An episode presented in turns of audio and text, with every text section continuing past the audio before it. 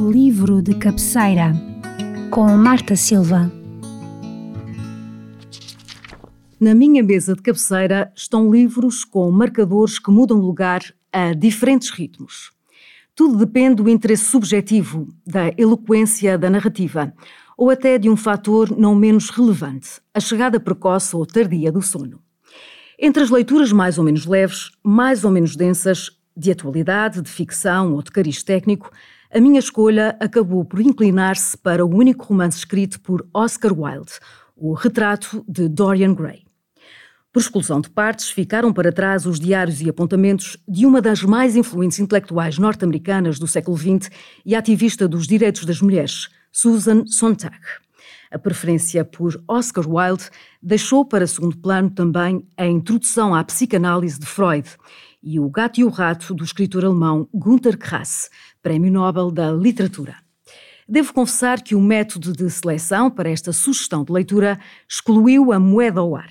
Nem tão pouco obedeceu a um método democrático ou a ordens de índole cronológica ou alfabética. A opção pelo retrato de Dorian Gray levou em conta a trama inquietante de uma narrativa com múltiplos sentidos, onde a beleza e o hedonismo são explorados até ao ínfimo detalhe em forma de romance gótico. Dorian Gray é o protagonista desta história, que se desenrola no meio aristocrático londrino no final do século XIX. A beleza invulgar deste jovem de 20 anos, de porte altivo, olhos azuis e cabelos ondulados, transforma-se no modelo perfeito para posar e dar fluidez ao traço artístico do pintor Basil Hallward, que ao mesmo tempo que o retrata na tela, o idolatra. Basil confessa ao seu amigo Lord Henry que o retrato de Dorian Gray é a melhor obra da sua vida e que não está disposto a partilhar a beleza ali espelhada em qualquer exposição.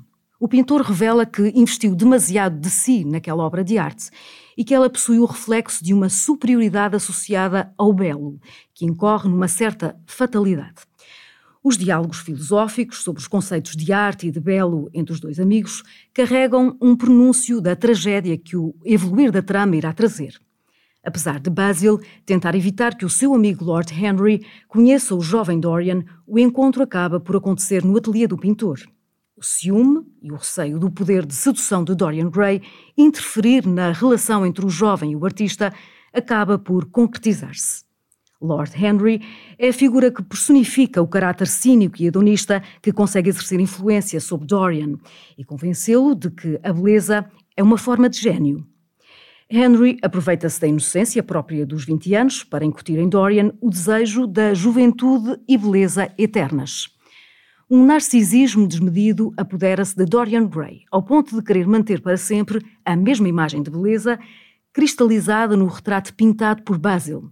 Ao rever-se na obra de arte, acaba uh, Dorian, depois de finalizada, expressar a vontade do processo de envelhecimento acontecer no retrato e ser ele o detentor da eterna juventude.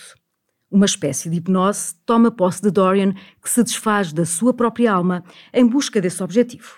Bem ao estilo das histórias assombrosas, assistimos a um protagonista que seduz e descarta homens e mulheres, tal como fez com Basil Hallward, o autor do retrato cujo amor rejeita e aniquila.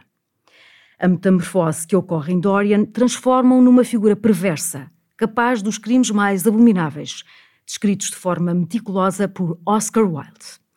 Aquela que foi considerada a obra-prima do escritor e dramaturgo irlandês foi publicada pela primeira vez em 1890, numa revista mensal e que, na época, incendiou a crítica. O romance foi até considerado venenoso e imoral. Mas, na verdade, o que Oscar Wilde subentendeu nas entrelinhas do retrato de Dorian Gray foi uma feroz crítica aos costumes da Inglaterra vitoriana provocou inquietação e um olhar profundo sobre a natureza humana que pode ser um retrato de decadência. Através do belo, colocou em confronto a futilidade e a essência do homem numa trama de corrupção moral em busca da estética. Oscar Wilde, que se notabilizou como dramaturgo, publicou a sua primeira obra em 1881, seguindo-se depois uma fase intensa de produção literária que incluiu contos e peças de teatro. O retrato de Dorian Gray foi, no entanto, o seu único romance, um clássico absoluto até os dias de hoje. Sobre o epílogo da obra, se Dorian Gray consegue evitar as marcas no rosto da passagem pelo tempo, que destino terá o retrato da beleza sublime? São respostas que só a leitura dos próximos capítulos será capaz de revelar. Pois que o gosto pela leitura me faça lá chegar.